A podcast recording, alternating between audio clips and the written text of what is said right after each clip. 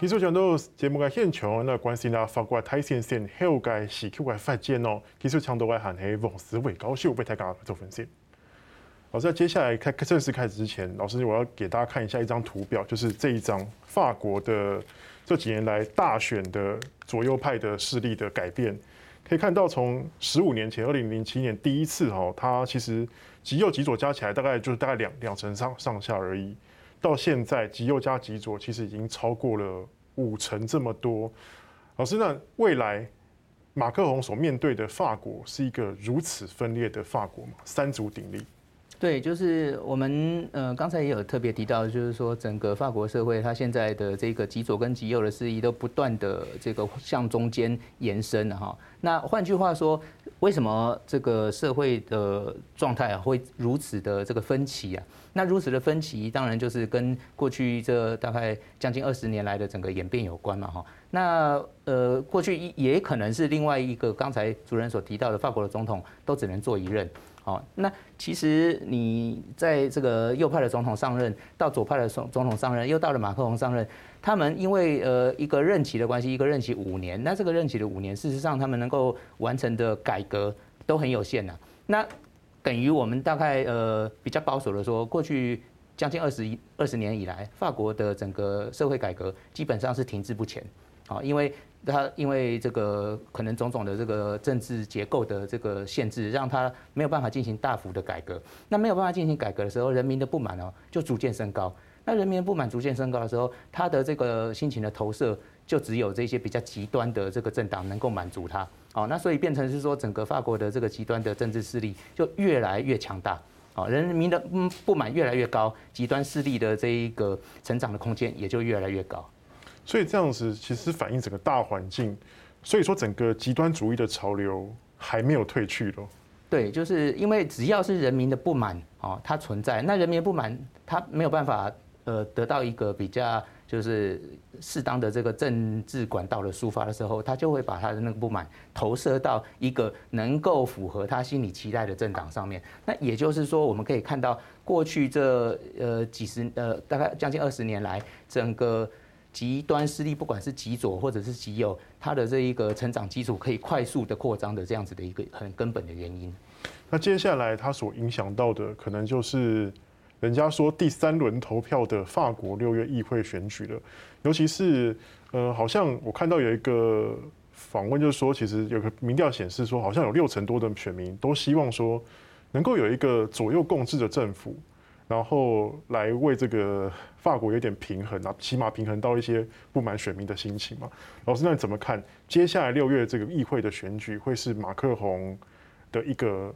能否稳定执政的关键点吗？对，因为法国的这个国会选举，它现在是在这个总统选举之后，好，那所以呃，今年会在六月十二号跟六月十九号分别进行第一轮跟第二轮的国会投票。那国会投票的这一个结果啊。它的多数党哦，就会影响到政府哦，是不是有办法是跟马克宏同一个阵营的这个这样的一个情况？那在刚好呃第二轮的投票的选后哦，法国的媒体马上做了一个民调啊，就就遇到了刚才这个主持人所提到的法国的总统呃。呃，总统选完之后，民众希望国会的选举会是什么样子的一个样态？那有六成三的民众回答，他希望要有一个强而有力的这个跟马克宏不一样立场的力量。对，那造成左右共治。可是这个是法国民众的希望啦。那到时候真正投票六月的这个投票结果会怎么样？我们还不知道，因为呃国会的选制又跟总统的不太一样，国会的选举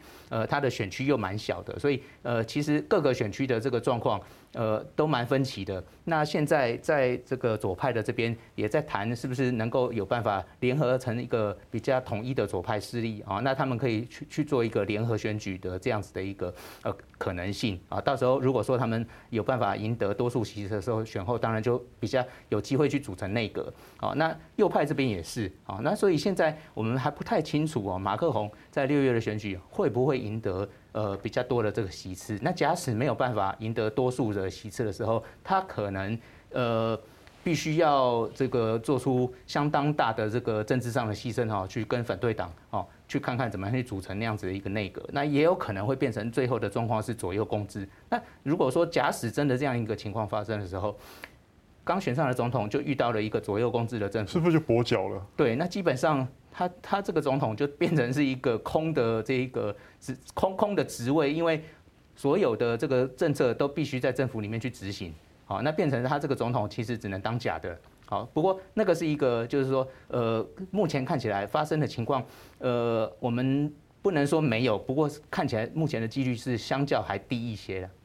嗯，老师，可是讲到这个左右共治，法国到目前为止好像也出现过三次了，然后但是都是发生在这个总统任期修宪之前嘛？对，就是说过去因为之所以法国会产生左右共治的情况，是因为他们总统的任期跟国会任期不一样的的关系。那过去在两千零呃两千年呃修宪之前，他的这个总统任期是七年，那国会任期五年。那当然你在总统任期结束哦，那跟国会的任期。呃，结束，它中间会有会有一段这个不呃任期不一致的情况。那总统你当了这一个到了后期，可能后来有一些新的民意的改变的时候，就会遇到国会的这个多数不是你能够掌握的时候，那就会产生左右共治。好，所以过去在法国发生了这三次的左右共治，都是因为有这样子的一个背景啊。那在两千年修宪之后，呃，因为到目前还没有看到哦有可能这样子一个情况的时候，我们也不知道如果假设。发生了这样的状况，那究竟会怎么演变？这是一个还值得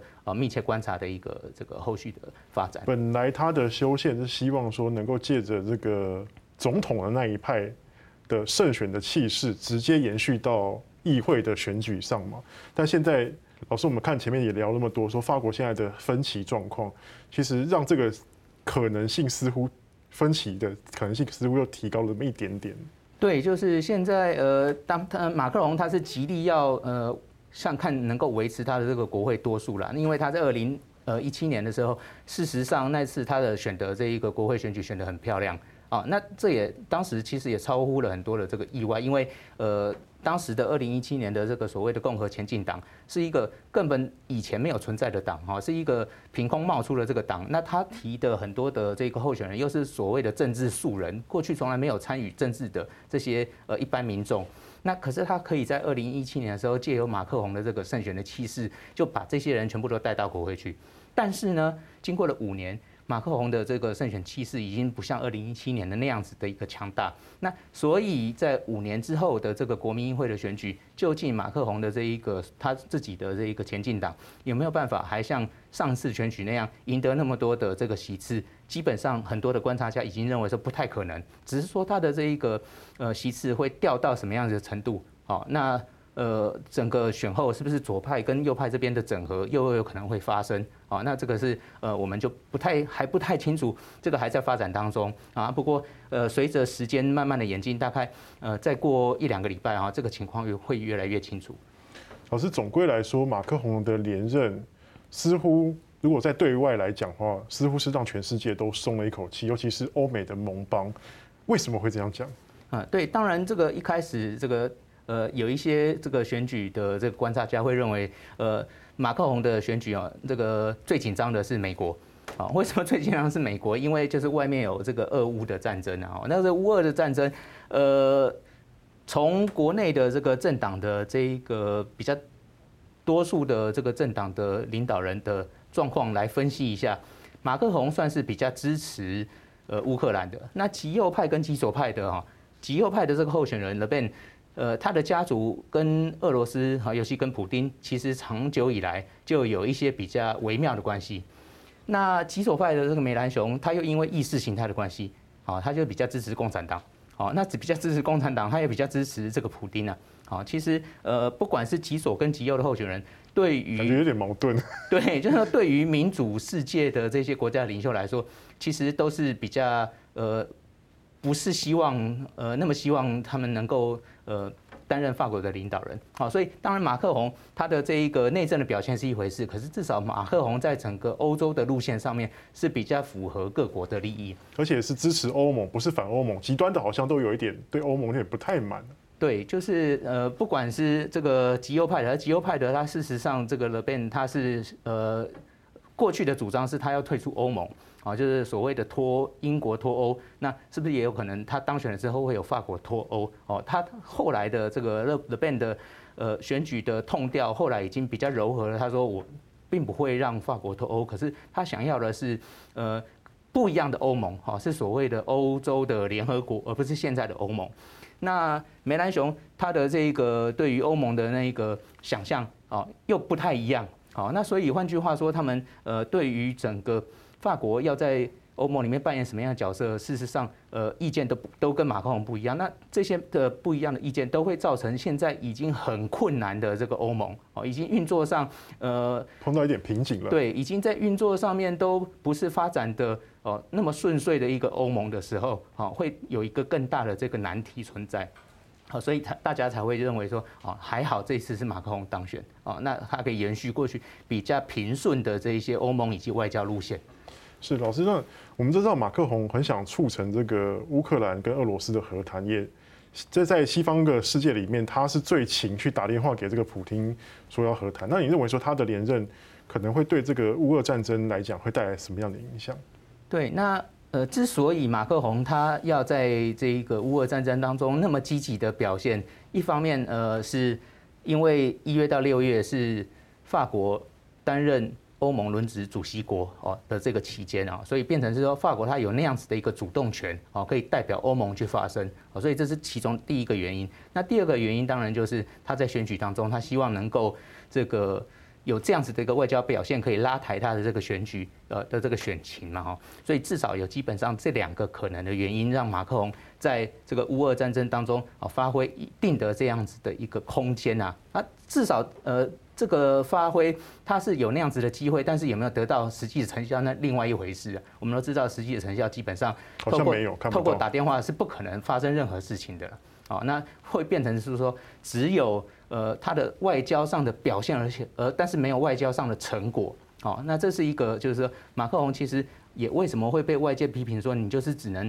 讲得多，可是做得少？因为你实际上做的实在是很有限啊，就对这个乌俄战争的表现会很有限。那在这样他当选了之后，会不会呃对乌俄战争的后续有什么样比较关键性的影响？我想呃可能就会延续之前的状况。事实上，他能够贡献的部分哦，呃是相当有限。就是法国的，包括法国国力已经没办法去牵制到这样的庞大力量的时候，他很想。做，但是却没办法做。对，就是呃，因为外交的手段，所谓的外交的手段，你背后要有强制的这一个武器啊。那你没有背后刚才所提到这个国力，还有背后那样强制的武器，你透过外交，事实上没有威胁的效果。普丁他还可以继续做他的他想要做的事情嘛？所以呃，继续谈，事实上。是没有办法用谈的方式终止战争的。大概现在唯一能做的就是透过更强大的这个武力的这一个呃不平衡的状态，让普丁屈服，他有可能去终止。